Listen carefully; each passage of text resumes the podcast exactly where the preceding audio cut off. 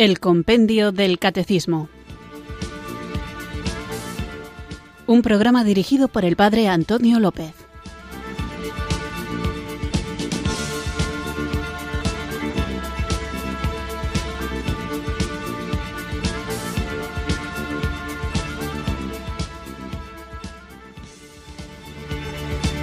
Muy buenas tardes, queridos oyentes de Radio María. Recibido un cariñoso saludo desde Irurzun, en Navarra, quienes sintonizáis una tarde más esta radio de la Virgen para dejar que nos vayamos enriqueciendo juntos con la enseñanza, con la doctrina de nuestra Iglesia Católica, teniendo como guion el compendio del catecismo. Espero que estéis teniendo una tarde estupenda y vamos a mejorarla todavía más cuando vayamos viendo la riqueza de nuestra doctrina católica. Así que nos ponemos en actitud de oración, extendemos nuestros brazos, cerramos nuestros ojos e invocamos juntos el don del Espíritu Santo.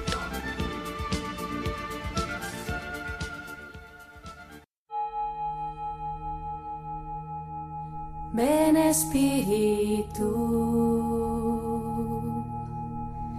ven Espíritu,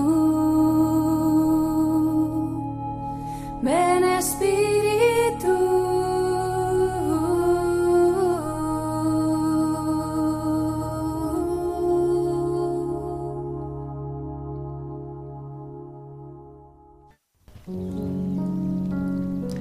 Divino Padre Eterno, en nombre de Jesucristo y por la intercesión de la siempre Virgen María, envía a mi corazón el Espíritu Santo. Espíritu Santo, que habitas en mi alma, transfórmala y hazla toda tuya. Espíritu Santo, amor sustancial del Padre y del Hijo, permanece siempre en mi corazón.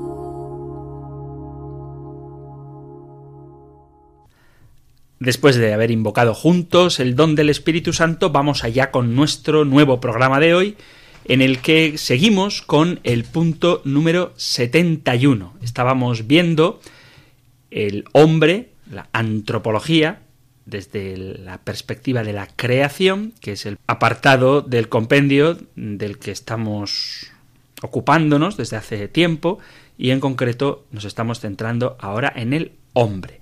Y después de ver cómo el hombre ha recibido el alma de Dios, pasábamos a la pregunta 71, que es ¿qué relación ha establecido Dios entre el hombre y la mujer? Y la respuesta que da es que el hombre y la mujer han sido creados por Dios con igual dignidad en cuanto a personas humanas y al mismo tiempo con una recíproca complementariedad en cuanto varón y mujer. Dios los ha querido el uno para el otro, para una comunión de personas. Juntos están también llamados a transmitir la vida humana, formando en el matrimonio una sola carne y a dominar la tierra como administradores de Dios. Esto decía la respuesta a la pregunta 71 y como el feminismo es un movimiento muy presente en nuestra cultura, al menos occidental, dedicaba el tiempo del programa anterior a ver cómo, según la Sagrada Escritura, y desde luego queda clarísimo tras la predicación de Jesús, que hombre y mujer tienen la misma dignidad. ¿Qué ocurre? Pues que a veces uno puede encontrar en algunos pasajes, sobre todo del bueno de San Pablo, pasajes que podrían hacer pensar que esta igualdad de dignidad entre hombre y mujer no está tan clara. Dice San Pablo en la primera carta a los Corintios, vuestras mujeres callen en las congregaciones porque no les es permitido hablar, sino que estén sujetas, como también la ley lo dice.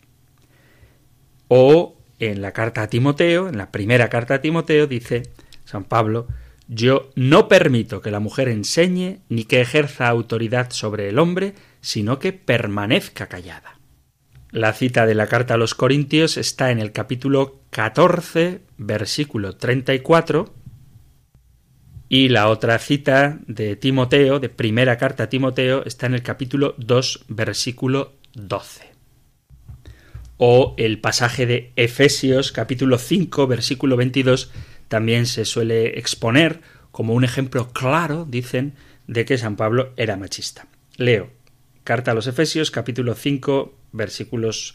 Leo desde el 21, pero los que dicen que San Pablo es machista omiten el 21 porque ahí ya no queda tan claro, ¿verdad? El versículo 21 dice, sed sumisos unos a otros en el temor de Cristo. Pero vuelvo a insistir, quienes quieren tachar a San Pablo de machista omiten esto de sed sumisos unos a otros en el temor de Cristo y leen directamente el versículo 22. Las mujeres a sus maridos como al Señor, porque el marido es cabeza de la mujer, como Cristo es cabeza de la Iglesia. Él que es el Salvador del cuerpo. Como la Iglesia se somete a Cristo, así también las mujeres a sus maridos en todo. Y punto. Ya no siguen leyendo, porque si siguen leyendo, pues se ve que San Pablo no es tan machista. Porque dice Maridos, amad a vuestras mujeres como Cristo amó a su Iglesia. Él se entregó a sí mismo por ella para consagrarla, purificándola con el baño del agua y la palabra, y presentársela gloriosa, sin mancha ni arruga, ni nada semejante, sino santa e inmaculada. Así deben también los maridos amar a sus mujeres como cuerpos suyos que son. Amar a su mujer es amarse a sí mismo, pues nadie jamás ha odiado a su propia carne, sino que le da alimento y calor, como Cristo hace con la Iglesia, porque somos miembros de su cuerpo. Por eso dejará el hombre a su padre y a su madre, y se unirá a su mujer, y serán los dos una sola carne. Este es su gran misterio y yo lo refiero a Cristo y a su Iglesia.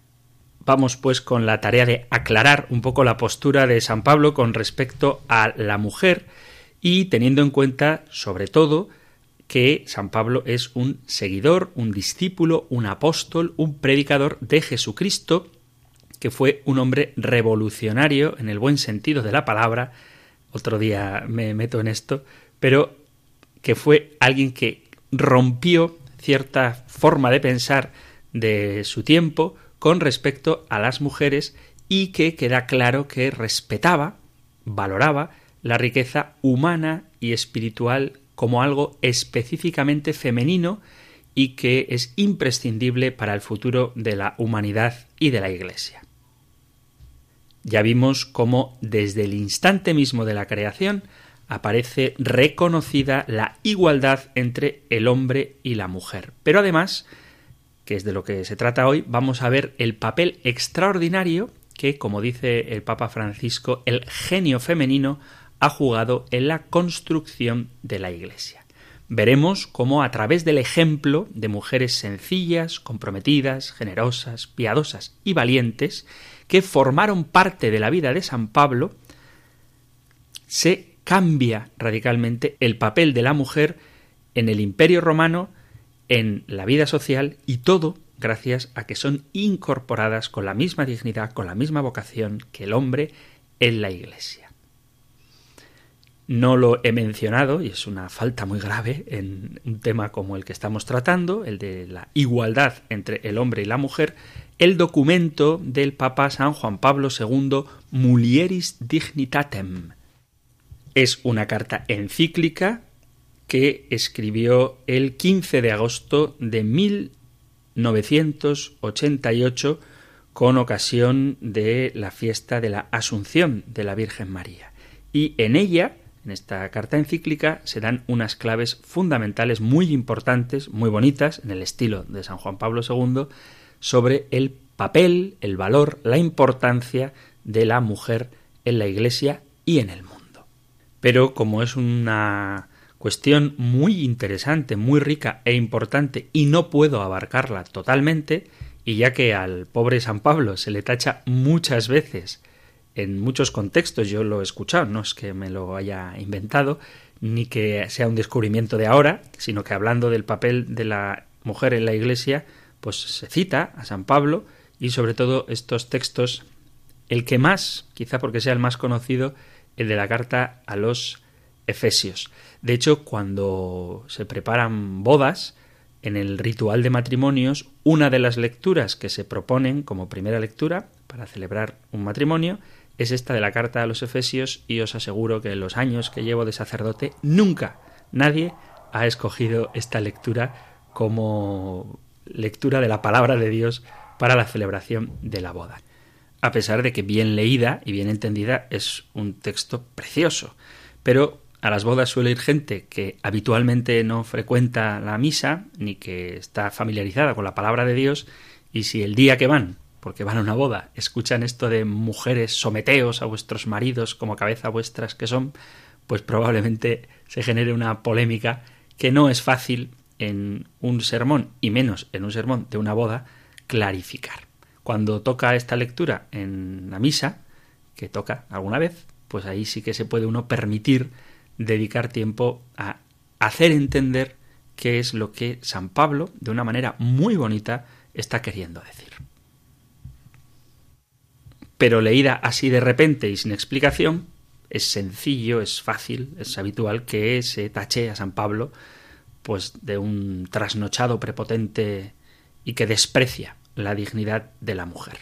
De hecho, como curiosidad, la palabra adefesio tiene que ver con la epístola ad Efesios, esta de la que estamos hablando hoy, porque parece ser que no era muy bien acogido, sobre todo este pasaje. Entonces la palabra adefesio, entendido como algo feo o mal hecho, tiene como origen etimológico esa palabra la carta ad Efesios, la carta a los Efesios de San Pablo. Esto lo digo como culturilla general y como anécdota curiosa. El hecho es que si seguimos leyendo la carta a los Efesios, nos damos cuenta de que lo que San Pablo está diciendo acerca de la dignidad de la mujer y de la igualdad de derechos y deberes entre hombre y mujer, creados por Dios para constituir juntos el designio de la humanidad. Maridos, amad a vuestras mujeres como Cristo amó a su Iglesia y se entregó a sí mismo por ella para santificarla, purificándola mediante el baño del agua en virtud de la palabra y presentársela resplandeciente a sí mismo. No se puede considerar, leído todo el contexto, que este texto es antifemenino, misógino. Al contrario, a pesar de la cultura, la educación y las tradiciones de los tiempos de San Pablo, él nunca había un problema en el reconocimiento de que hombres y mujeres tenemos los mismos derechos y las mismas obligaciones no sólo para transformar nuestros corazones al escuchar las enseñanzas del Evangelio y hacerlas vida, sino en la misión evangelizadora que Jesús ha encomendado a cada uno de nosotros. Hombres y mujeres tenemos la misión de cambiar el mundo para que Cristo reine en la tierra. Hay muchas mujeres en la vida de San Pablo, como vamos a ver. Tenemos a Lidia, a Damaris y a otras tantas que muestran que el católico siempre se ha sostenido en la familia. La familia en la mujer. Y Dios ha hecho recuperar en su iglesia la verdadera dignidad de la mujer y del hombre. Por eso es importante que hoy, que estamos imbuidos de neopaganismo, volvamos a San Pablo para que, con el ejemplo de su predicación y el conocimiento de su palabra, en un contexto en el que él tuvo que enfrentarse a los problemas concretos de las comunidades a las que dirige sus cartas, también nosotros podamos servirnos de ella para de ellas, de estas cartas, para evangelizar. Nos vamos al libro de los Hechos de los Apóstoles, al capítulo 16, versículos del 11 al 15. Hechos 16, del 11 al 15. Zarpando pues de Troas, vinimos con rumbo directo a Samotracia, y el día siguiente a Neápolis, y de allí a Filipos, que es la primera ciudad de la provincia de Macedonia y una colonia. Y estuvimos en aquella ciudad algunos días. Y un día de reposo salimos fuera de la puerta, junto al río, donde solía hacerse la oración, y sentándonos hablamos a las mujeres que se habían reunido. Entonces una mujer llamada Lidia, vendedora de púrpura de la ciudad de Tiátira, que adoraba a Dios, estaba oyendo. Y el Señor abrió el corazón de ella para que estuviese atenta a lo que Pablo decía. Y cuando fue bautizada y su familia nos rogó diciendo Si habéis juzgado que yo sea fiel al Señor, entrad en mi casa y posad, y nos obligó a quedarnos. La primera cristiana de Europa es una mujer piadosa llamada Lidia, y es la primera que aparece en los Hechos de los Apóstoles relacionada con San Pablo. Es una mujer procedente de Tiátira, de la que nos habla el libro del Apocalipsis, comerciante de telas y de púrpura, que es tintorera. A pesar de la posición económica y social en la que se encontraba, que parece que era acomodada, gracias al negocio familiar, Lidia no se hizo famosa por esto. Al contrario, ella ha pasado a la historia por ser la primera cristiana europea, ya que mientras escuchaba atentamente las palabras del apóstol San Pablo, el Señor, dice los Hechos de los Apóstoles, abrió su corazón. Creyó, se arrepintió de sus pecados y se bautizó junto a toda su familia y de este modo crea el primer grupo de creyentes, la primera iglesia de toda Europa. Pero no es solamente su conversión y su fidelidad y su afán apostólico lo que la hizo grande. Ponemos en valor su osadía, su autoridad y su generosidad al abrir las puertas de su casa como lugar de culto y predicación. Y así es donde se funda también la primera iglesia doméstica y y reconociendo ella la gratitud y agradeciendo ella el gran regalo de la fe. Si habéis juzgado que yo sea fiel al Señor, entrad en mi casa. Y dice, nos obligó a quedarnos. Esto es muy interesante porque Lidia, al agradecer el don de la fe y abrir las puertas de su hogar, funda la primera escuela de vida cristiana y así comienza a transformar el mundo. Pues nadie duda de que en el hogar, en la casa, que es donde nace la fe, cuando se recibe de los padres, hay un clima de amor e intimidad que es el lugar idóneo para aprender las virtudes humanas y cristianas que son necesarias para la vida apostólica. Por eso, da gusto ver cómo la historia de Lidia es un ejemplo vivo para todas aquellas mujeres que han sabido convertir sus casas en iglesia doméstica y subrayando el papel importantísimo que tiene la mujer en la tarea de la evangelización y el compromiso con las enseñanzas de Jesucristo y la colaboración ilimitada con los apóstoles. Hay que señalar, además,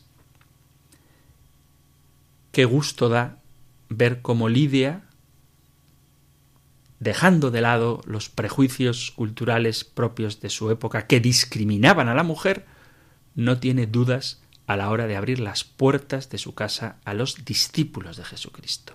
Gracias a su valentía, a su coraje, fue la precursora, con otras santas mujeres que, como veíamos en el programa anterior, se mantuvieron cerca de Jesús con un valor que no tuvieron los discípulos, acaba con la idea insostenida, insostenible, sin argumentos, de que la Iglesia discrimina a la mujer, puesto que, como dice San Pablo en su carta a los Gálatas, capítulo 3, versículo 28, ya no hay judío ni griego, esclavo ni libre, hombre ni mujer, porque todos sois uno en Cristo Jesús.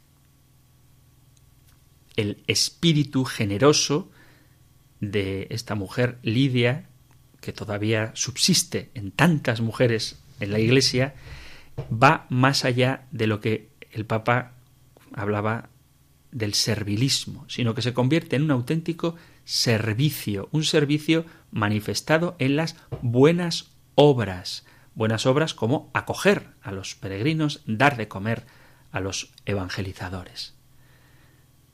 ella muestra su amor y su compromiso con la palabra de Dios. Y Lidia abre la puerta a la expansión de la Iglesia en Europa. La misión de todo cristiano es compartir, es amar sabiendo que sólo ama el que sabe que alguien le ama, sólo ama el que se sabe amado. Dice el evangelista San Juan en su primera carta, capítulo 3, Hijos míos, no amemos de palabra ni de boca, sino con las obras y según la verdad.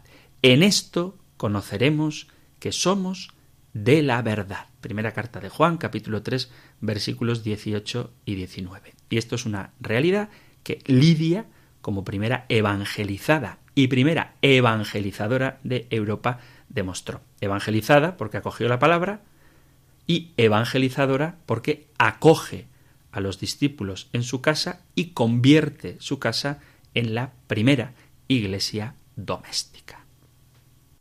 Seguimos en los Hechos de los Apóstoles y también seguimos en el capítulo 16 y leemos desde el versículo 16 en adelante. Hechos 16, 16. Sucedió que al ir nosotros al lugar de oración, nos vino al encuentro una muchacha esclava poseída de un espíritu adivino que pronunciando oráculos producía mucho dinero a sus amos. Nos seguía a Pablo y a nosotros gritando Estos hombres son siervos de Dios Altísimo, que os anuncian un camino de salvación. Venía haciendo esto durante muchos días. Cansado Pablo, se volvió y dijo al espíritu En nombre de Jesucristo te mando que salgas de ella. Y en el mismo instante salió. Al ver sus amos que se les había ido su esperanza de ganancia, reprendieron a Pablo y Silas y los arrastraron hasta el ágora ante los magistrados.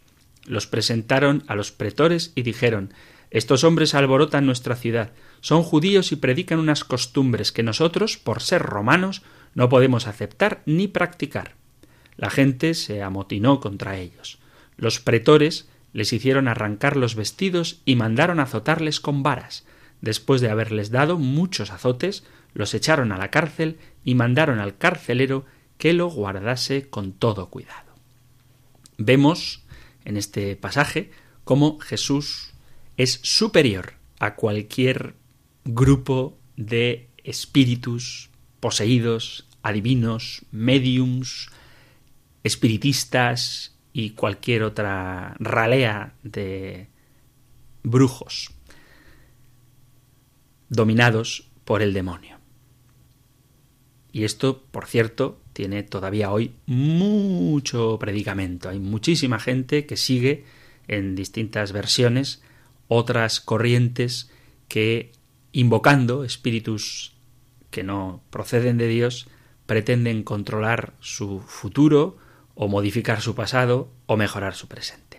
Pero en cualquier caso, el autor de los Hechos de los Apóstoles, San Lucas, aprovecha este episodio de la divina para manifestar, por un lado, la superioridad del mensaje de Jesucristo ante el poder del maligno y, por supuesto, también de la superstición, pero también para manifestar cómo San Pablo entiende, comprende a esta mujer, que tienen esclavizada al servicio de los sacerdotes paganos y que el propio Pablo la exorciza jugándose la vida en defensa de su dignidad femenina explotada. Si leemos estas palabras con atención, vemos cómo San Pablo defiende a esta esclava, porque el valor que ella tenía no era por ser mujer, sino porque se lucraban gracias a sus predicciones. Y es lo que hoy llamaríamos, sin duda alguna, una mujer objeto. Al ver sus amos que se les había ido su esperanza de ganancia, es lo que dice los Hechos de los Apóstoles, la reacción es inevitable. Denuncian a San Pablo públicamente, aludiendo a falsas injurias para no revelar la verdadera intención de la denuncia, que es que se han quedado sin la fuente de ingresos. Le denuncian por haber difundido enseñanzas contrarias a sus costumbres, pero en realidad lo que les molesta es que le han quitado el espíritu a la esclava y ya no puede seguir adivinando y por tanto ellos no pueden seguir ganando dinero. Esto suena mucho a cuando se acusa a la Iglesia de cosas falsas para que se pueda seguir explotando a la mujer verdaderamente. No tienen miedo de soltar calumnias únicamente para poder mantener su fuente de ingresos, aunque ésta sea a costa de la explotación de una mujer. San Pablo, cansado ya de esta situación, habla del respeto, de la igualdad y de la dignidad, y él siente hacia todo tipo de violencia contra la mujer una repulsión cuando se utiliza a ésta como reclamo y no permite dejar pasar la ocasión para hacer el bien. Dijo al Espíritu, en nombre de Jesucristo te mando que salgas de ella, para que puedan volver a brillar en la mujer endemoniada su valor intrínseco, sus cualidades, su cultura, su feminidad, su ternura, su intuición, su esfuerzo, que nunca nadie tendría que haber ultrajado. Benedicto XVI dice hay lugares y culturas en los que la mujer es discriminada y minusvalorada solo por el hecho de ser mujer, en los que se recurre incluso a argumentos religiosos y a presiones familiares, sociales y culturales para defender la disparidad de sexos, en los que se perpetran actos de violencia contra la mujer, haciendo de ella objeto de malos tratos o de abusos en la publicidad y en la industria de consumo y de la diversión. Ante fenómenos tan graves y persistentes, parece más urgente todavía el compromiso de los cristianos para que se conviertan por doquier en promotores de una cultura que reconozca a la mujer la dignidad que le compete en el derecho y en la realidad concreta. Junto a San Pablo vemos además que hay grupos de mujeres cultas e instruidas. Leo Hechos de los Apóstoles, capítulo 17, Hechos 17, versículos del primero en adelante. Es un texto poco largo, pero viene bien también ver las dificultades y el público con el que San Pablo se encontró cuando inició su predicación entre los griegos.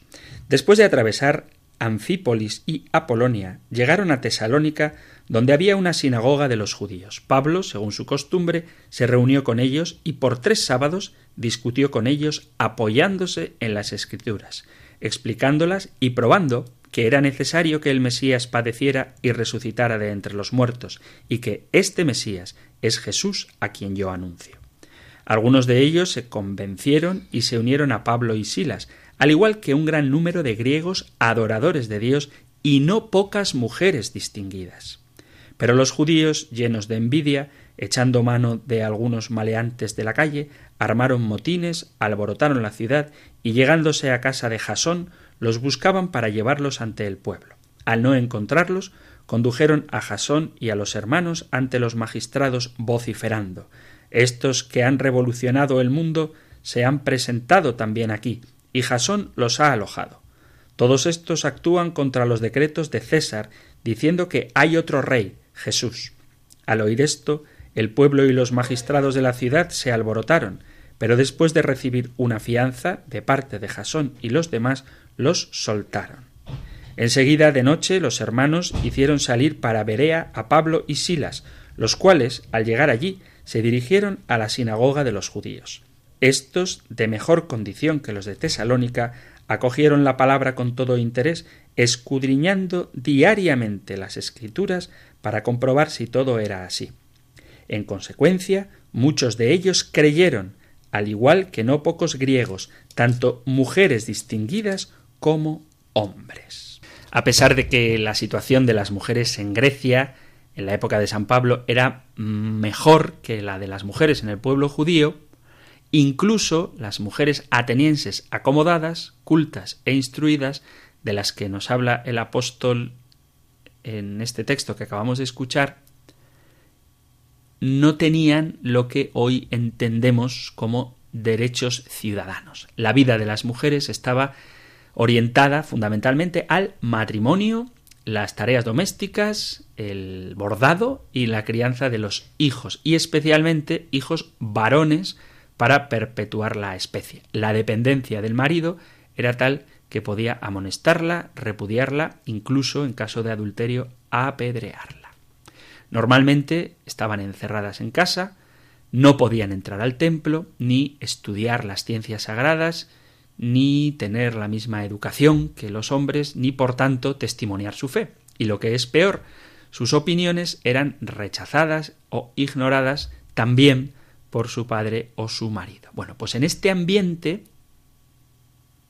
entendido veinte siglos después como discriminatorio y radical, cada palabra, cada gesto, cada silencio de San Pablo, igual que cada palabra, cada gesto, cada silencio de Jesús, supone un cambio. Un cambio que, a pesar de los prejuicios de la época, San Pablo no abandonó ni un instante hasta poner a las mujeres en un lugar relevante de la historia de la Iglesia, como se puede ver si leemos detenidamente el Nuevo Testamento. Estas mujeres de las que ha hablado los Hechos de los Apóstoles capítulo 17, cultas e instruidas, nobles de espíritu, nos las presentan como mujeres que no se conforman con el honor, la gloria y la riqueza de su condición social alta, sino que buscan la verdad, buscan, aceptan y buscan, por eso escrutan las escrituras cada día, dice el texto muy bonito, para ver si lo que dicen es verdad, pues buscan esta verdad con mayúscula que es Jesucristo. Y precisamente esta búsqueda de la verdad es lo que hace que se encuentren con ella. Al escuchar a San Pablo, dice los Hechos de los Apóstoles, se convencieron y se unieron a él en su misión.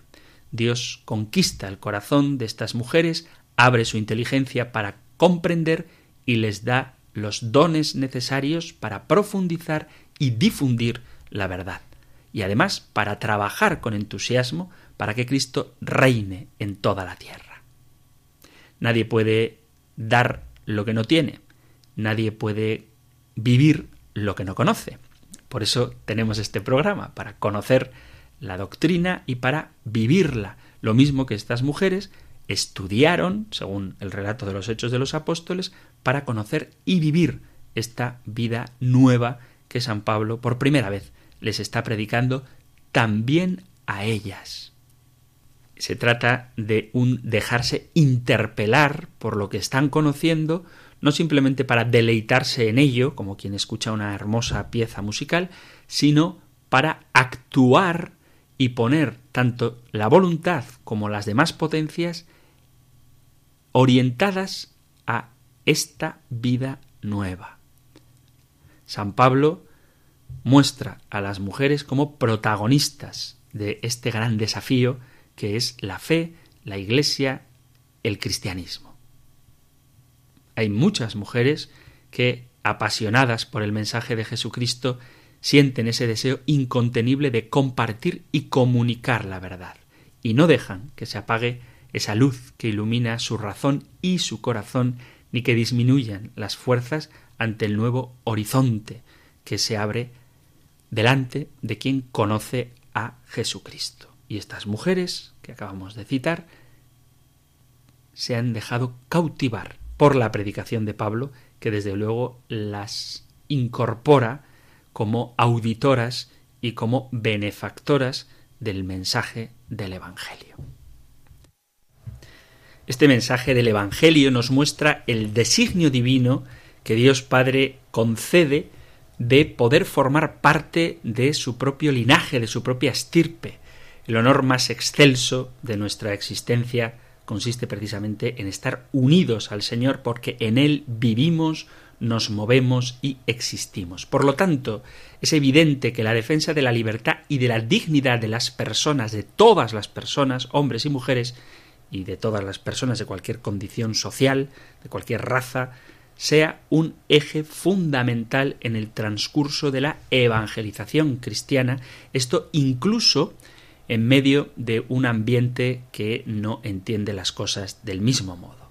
Si leemos la carta a los romanos, en el capítulo primero, dice así, Dios los abandonó a los malos deseos de sus corazones, a la impureza con que deshonran ellos sus propios cuerpos, los entregó a sus pasiones deshonrosas, pues sus mujeres cambiaron el uso natural por el que es contrario a la naturaleza, y del mismo modo los varones, dejando el uso natural de la mujer, se abrasaron en deseos de unos por otros.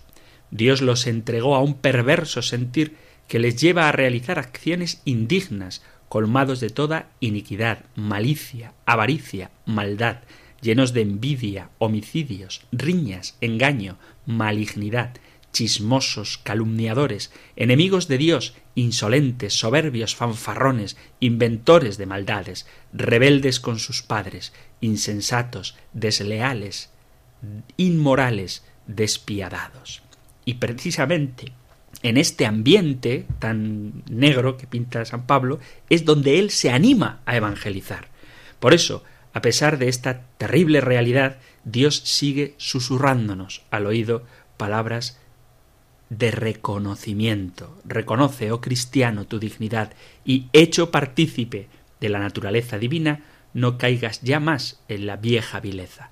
Acuérdate de quién es tu cabeza, Jesucristo, y de qué cuerpo eres miembro del cuerpo de Cristo. Esto lo digo porque aunque es verdad que a veces podemos ver en nuestra cultura también actual un catálogo de pecados como el que hemos escuchado de la carta a los romanos en el capítulo 1, a partir del versículo 24, a pesar, digo, de que las cosas parece que no son favorables, es ahí precisamente donde San Pablo se dirige y donde también nosotros, como luz del mundo y sal de la tierra, tenemos que iluminar, tenemos que alumbrar con la claridad de Cristo. Tenemos, ya lo decía en el programa pasado, en María a esa persona humana que de manera única realiza el proyecto del amor divino para la humanidad. Y las mujeres, teniendo a María como modelo, deben ver en ella la maestra para comprender el profundo sentido de la dignidad femenina y de la grandeza de su misión. Dios ha querido para una mujer, para María, una dignidad propia, específica, para una vocación única en la Iglesia. Y las mujeres, imitando a María, tienen en la Iglesia y en la sociedad una vocación específica. Ya en Mulieris Dignitatem, que hemos mencionado, Juan Pablo II habla de la superioridad de la mujer que radica en su capacidad para custodiar al ser humano. Es el arte de cuidar la vida con sentido humano y sobrenatural. Dice el Papa Juan Pablo II, esa es la característica principal de la feminidad. De ahí la fuerza de la mujer cuando sabe amar. Por ello, Dios le confía de un modo especial al hombre, es decir, al ser humano. El servicio es un auténtico arte insustituible en el que la mujer se encuentra a sí misma, haciendo el bien a los demás, haciendo una sociedad más humana y poniendo en evidencia las cualidades que le son propias. Y eso es reconocer la dignidad de la mujer. Por eso, entre los atenienses, que visitaban el Areópago aparece una mujer que es Damaris. Y ella, como otras, está llamada a formar parte de una estructura viva y operante del cristianismo, deseosa de entender y vivir de acuerdo con la palabra del Señor. Esta mujer, Damaris, era una mujer parece que importante en la ciudad porque ella no se dejó confundir por aquellos que se burlaban de San Pablo. Al contrario, desde el mismo instante en que abre su corazón a las palabras del apóstol, sabe que estas palabras no son ficciones ni teorías baratas, sino que son convicciones reales y prácticas. Y como consecuencia, ella, una mujer, Damaris, asume el compromiso de transformar su historia en una historia más del Evangelio por la que la Iglesia expresa su agradecimiento por todas las manifestaciones del genio femenino aparecidas a lo largo de la historia en medio de los pueblos y naciones. Juan Pablo II da gracias en Mulieris Dignitatem por todos los carismas que el Espíritu Santo otorga a las mujeres en la historia del pueblo de Dios, por todas las victorias que debe a su fe, esperanza y caridad, y manifiesta su gratitud por los frutos de la santidad femenina. Leo Hechos de los Apóstoles capítulo 17 versículos 22 al 34 donde aparece esta mujer Damaris quien acoge a San Pablo a pesar de que todos se ríen de él. Entonces Pablo, puesto en pie en medio del areópago, dijo Varones atenienses, en todo observo que sois muy religiosos, porque pasando y mirando vuestros santuarios hallé también un altar en el cual estaba esta inscripción al Dios desconocido. Al que vosotros adoráis pues sin conocerle, es a quien yo os anuncio, el Dios que hizo el mundo y todas las cosas que hay en él, siendo Señor de cielo y tierra, no habita en templos hechos por manos humanas, ni es honrado por manos de hombres, como si necesitase de algo, pues Él es quien da a todos vida y aliento y todas las cosas. Y de una sangre ha hecho todo el linaje de los hombres para que habiten sobre toda la faz de la tierra, y ha prefijado el orden de los tiempos y los linajes de su habitación, para que busquen a Dios si en alguna manera, palpando, pueden hallarle, aunque ciertamente no está lejos de cada uno de nosotros, porque en él vivimos, nos movemos y existimos, como algunos de vuestros propios profetas también han dicho, porque linaje suyo somos, siendo pues linaje de Dios, no debemos pensar que la divinidad sea semejante a oro o plata o piedra, escultura de arte y de imaginación de hombres. Pero Dios, habiendo pasado por alto los tiempos de esta ignorancia, ahora manda a todos los hombres en todo lugar que se arrepientan, por cuanto he establecido un día en el cual juzgará al mundo con justicia por aquel varón a quien designó, dando fe a todos con haberle levantado de los muertos. Pero cuando oyeron lo de la resurrección de los muertos, unos se burlaban, otros decían ya te oiremos hablar de eso otra vez. Y así Pablo salió de en medio de ellos. Mas algunos creyeron juntándose con él, entre los cuales estaba Dionisio, el Areopagita, y una mujer llamada Damaris, y otros con ellos. Así que en un mundo tan terrible como el que hemos escuchado que describe San Pablo en la carta a los romanos, él predica y aunque la mayoría de la gente pasa de él, no le quiere escuchar cuando habla de la resurrección de la carne, hay algunos, entre ellos una mujer, que aceptan esta palabra y así se inicia el camino de la evangelización que, gracias a la fe de estos, incluida Damaris, ha llegado hasta los confines de la tierra.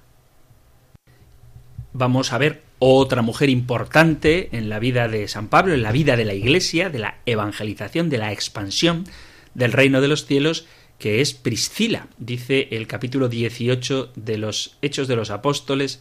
Después de esto, capítulo 18, versículo primero en adelante, después de esto marchó de Atenas y llegó a Corinto. Se encontró con un judío llamado Áquila, originario del Ponto, que acababa de llegar de Italia, y con su mujer Priscila, por haber decretado Claudio que todos los judíos saliesen de Roma.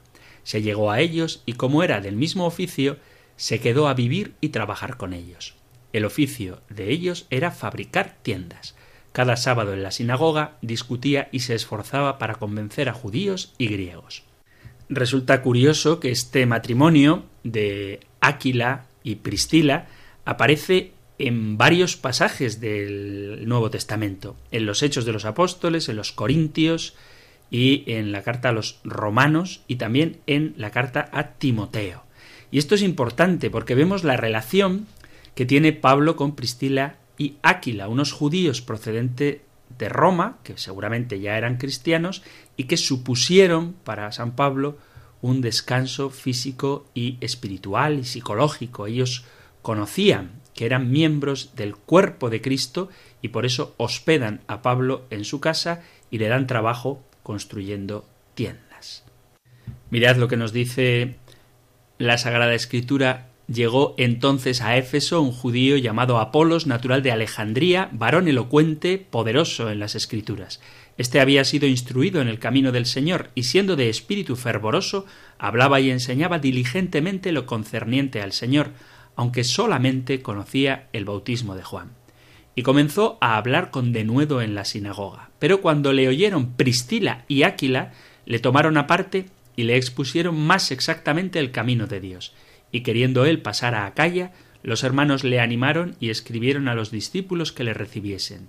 Y llegado él allá, fue de gran provecho a los que por la gracia habían creído, porque con gran vehemencia refutaba públicamente a los judíos, demostrando por las escrituras que Jesús era el Cristo. Vemos cómo Áquila y Pristila ayudan a un gran evangelizador, como es el propio Apolos, a que conozca bien la enseñanza. Y por eso podemos deducir que esta mujer se tomaba muy en serio la tarea de la evangelización y que tenía un papel importante incluso a la hora de adoctrinar a un joven y elocuente Apolos, a quien corrigen de sus errores con cariño y confianza. Digo todo esto para subrayar la importancia que tiene la mujer en la historia de la evangelización y cómo San Pablo no tiene reparo alguno en contar con ellas en su misión. Por eso decir que Pablo es misógeno no es adecuado, no es conforme a las sagradas escrituras, puesto que conociendo, y esto es muy importante subrayarlo, toda la escritura en su conjunto, sabemos que desde el principio a la Iglesia, en la Iglesia se le dio a la mujer un papel muy importante. Por dar algunas otras citas en las que aparecen las mujeres, vemos que en los Hechos de los Apóstoles, en el capítulo 21, versículo a partir del 8, dice, Al día siguiente partimos y llegamos a Cesarea. Entramos en casa de Felipe, el evangelista, que era uno de los siete, y nos hospedamos en su casa. Tenía éste cuatro hijas vírgenes que profetizaban. O el cariño con que San Pablo habla a Timoteo, diciendo así, trayendo a la memoria la fe no fingida que hay en ti, la cual habitó primero en tu abuela Loida y en tu madre Eunice, y estoy seguro que en ti también. Vemos como desde el principio, incluso Timoteo, segunda carta a Timoteo, capítulo 1, versículo 5, incluso Timoteo recibió la fe de su madre y esta a su vez de su abuela. Así que vemos mujeres jóvenes como esa poseída de un espíritu adivino a quien Pablo libera, vemos mujeres como Lidia, vemos mujeres que junto con su esposo, en el caso de Priscila, y mujeres ancianas, todas ellas aparecen en la vida de San Pablo como agentes fundamentales de evangelización. Y para que veamos cómo el papel de la mujer es fundamental en las comunidades, voy a leer el saludo final de la carta de San Pablo a los romanos para que veamos de quién se acuerda él cuando se despide de su escrito, a quien dirige sus palabras y cómo ninguna persona, y por supuesto las mujeres tampoco, quedan excluidas de su mensaje. Leo Romanos 16. Hay mucho nombre aquí, pero fijaos que hay nombres de hombres y de mujeres. Os recomiendo a Febe, nuestra hermana, que además es servidora de la iglesia que está en Cencreas. Recibidla en el Señor de un modo que sea digno de los santos y asistidla en cualquier cosa que necesite de vosotros, pues también ella ha sido protectora de muchos e incluso de mí mismo. Saluda a Prisca y Áquila, mis colaboradores en la obra de Cristo, que expusieron sus cabezas para salvar su vida. Yo no soy solo quien les está agradecido, también todas las iglesias de los gentiles. Saludad asimismo a la iglesia que se reúne en su casa. Saludad a mi querido Epéneto, primicias de Asia para Cristo. Saludad a María, que con tanto afán ha trabajado en vuestro favor. Saludad a Andrónico y a Junia, mis parientes y compañeros de prisión, que son ilustres entre los apóstoles y además llegaron a Cristo antes que yo. Saludad a Ampliato, a quien quiero en el Señor. Saludad a Urbano, colaborador nuestro en la obra de Cristo, y a mi querido Estaquio. Saludad a Apeles, acreditado en Cristo. Saludad a la familia de Aristóbulo. Saludad a Herodión, mi pariente. De la familia de Narciso, saludad a los que están en el Señor. Saludad a Trifena y Trifosa, que han trabajado afanosamente en el Señor. Saludad a la querida Pérside, que ha trabajado con mucho afán en el Señor.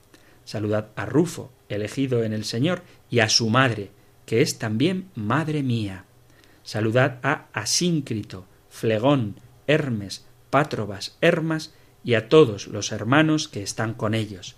Saludad a Filólogo y a Julia, a Nereo y a su hermana, y a Olimpas y a todos los santos que están con ellos.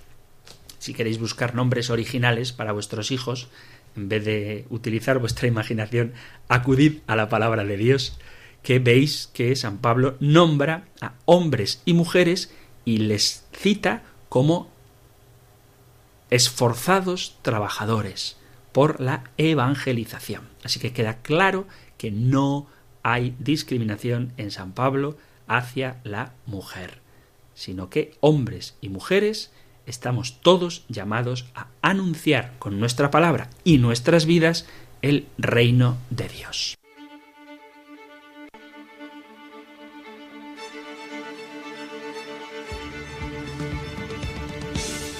Llegamos al final de nuestro tiempo para el programa de hoy donde espero haber liberado a San Pablo de la etiqueta de machista y antes de dar los teléfonos para poneros en contacto con el programa, hoy no da tiempo a recibir llamadas, me enrollo, pero creo que la cuestión de hoy merecía el tiempo que le hemos dedicado. Voy a contestar así rápidamente a una pregunta que formularon por el correo electrónico en el que venían a preguntar ¿es lo mismo cuerpo, alma y espíritu? Bueno, nosotros creemos que el hombre tiene cuerpo y alma, pero a veces se habla también de espíritu. Bien, el cuerpo es aquel instrumento que tenemos, aunque en sentido estricto no lo tenemos, sino que lo somos, el cuerpo es la parte del hombre que le permite estar en contacto con las realidades materiales. En el cuerpo tenemos los sentidos, vista, gusto, tacto, olfato, oído, y él nos permite ponernos en relación con las realidades físicas, que está vinculado al alma. El alma es la depositaria, es la que nos capacita para tener inteligencia, voluntad, sentido estético y ético, eso sería el alma, un principio espiritual en el hombre, y el espíritu, en sentido estricto, sería aquello que nos capacita para tener una relación con Dios, para elevarnos a las realidades sobrenaturales que están incluso por encima de lo que es la inteligencia y la voluntad, que es el deseo y la posibilidad de tener una comunión, un deseo y una comunión cuando ese deseo se realiza con Dios nuestro Padre. Entonces, cuerpo y alma son una misma cosa en el que constituyen a la persona humana y el espíritu formaría parte de esa dimensión espiritual, pero que se eleva más allá de lo que es propiamente el aspecto intelectual del hombre, sino que nos pone en comunicación directa con Dios. Por decirlo de alguna manera, muy por encima, y seguro que algún filósofo me lo matiza y lo agradeceré, el cuerpo nos pone en contacto con las realidades físicas, el espíritu nos pone en contacto con las realidades divinas y el alma sería lo que hace que cuerpo y espíritu puedan interactuar, puedan relacionarse. Pero todas estas nomenclaturas, todos estos nombres, en el fondo lo único que tratan de definir es la única realidad personal, es decir, cuerpo, alma y espíritu forman al individuo, a la persona humana, y no son separables, porque incluso, ya lo vimos, después de la muerte, aunque cuerpo y alma se separen, eso no es definitivo, sino que volveremos a encontrarnos con nuestros cuerpos el día de la resurrección. Pero el alma y el espíritu cuando se diferencian es por esto. El alma más referido a los aspectos intelectuales, morales, estéticos del hombre y el espíritu cuando nos referimos directamente a las realidades que nos capacitan para mantenernos unidos a la divinidad, a Dios. Espero que haya servido esta aclaración, aunque habría mucho más que matizar, pero lo dejamos aquí. Os recuerdo, queridos oyentes, que tenéis a disposición vuestra las 24 horas del día por la generosidad de la Virgen y de Radio María dos modos para poneros en contacto con este programa de El Compendio del Catecismo. Podéis hacerlo llamando para dejar un mensaje de WhatsApp, llamando no, llamando no, esto es solo para WhatsApp tanto mensaje de audio o un texto escrito, teléfono de WhatsApp 668-594-383, 668-594-383 o bien mandando un correo electrónico a la dirección compendio arroba radiomaria.es compendio arroba radiomaria.es siempre que queráis correo electrónico 668-594-383 siempre que queráis número de WhatsApp. Y terminamos ahora con la bendición que cada día pone punto y final a nuestro programa, que la encontráis en el libro de los números. El Señor te bendiga y te proteja, el Señor ilumine su rostro sobre ti y te conceda su favor, el Señor te muestre su rostro y te conceda la paz. Muchísimas gracias, gracias por estar ahí, gracias por escuchar el compendio del catecismo y si queréis, volveremos a encontrarnos en un próximo programa. Un fuerte abrazo.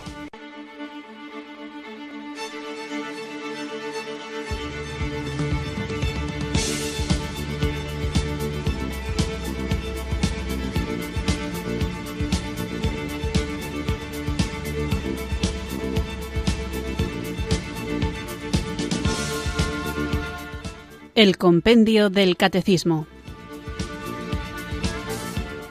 Un programa dirigido por el Padre Antonio López.